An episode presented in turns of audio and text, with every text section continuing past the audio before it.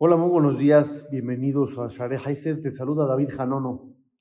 Nos encontramos en Shabua Shehalbo Tisha la semana en la que cae el día 9 de Ab, donde recordamos y conmemoramos la destrucción del Bet del templo sagrado. El Rab Shabbatayu de Levitz cuenta en su libro que una vez se encontraba él con un grupo de personas en Mea Shearim en pleno Tisha B'Av.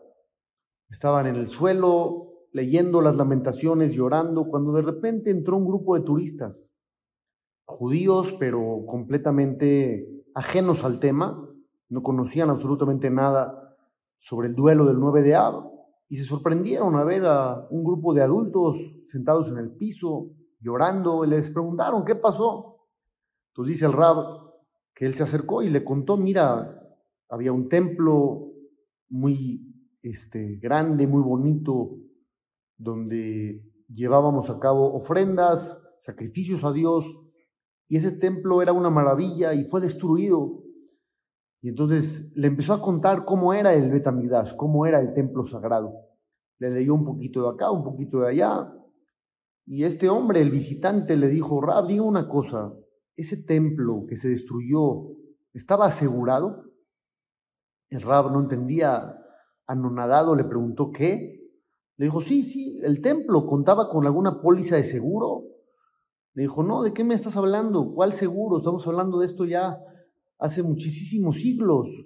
Entonces le dijo, ah, a veces es el problema. Si hubieran tenido una póliza de seguro, no hubiera habido mayor incidentes. Se hubiera reconstruido con el dinero obtenido de la póliza y pues no se tuvieran que lamentar ahora.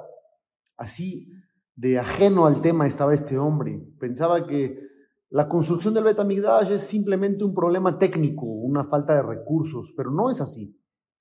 La destrucción del Betamigdash fue causada por nuestros errores, por nuestras fallas, y solamente se va a construir cuando reparemos ese tipo de defectos de personalidad que tenemos, específicamente el que dice el Talmud, el principal, Sinat Hinam, el odio que hay entre la gente ese odio gratuito, cuando simplemente no hay compañerismo, no hay unión, no hay hermandad. Cada uno es egoísta y ve mal al otro, le busca el defecto, le busca el error. Cuando empecemos a corregir eso, realmente vamos a tener de vuelta el Betamigdash. El Betamigdash no es solo un edificio, no es solo una estructura bonita, un museo. Es un lugar donde uno podía conectarse con Dios llenar ese vacío espiritual que muchas veces sentimos que nos falta algo para sentirnos plenos. Bezrat Hashem, esperemos que estos días de duelo nos ayuden a reflexionar sobre el tema y sobre todo a mejorar en estos asuntos de dejar de odiar a la gente, dejar de criticar, de hablar mal, simplemente actuar de una manera opuesta, como dice el Ramban Nachmanides en su famosa carta, búscale la virtud a todo ser humano.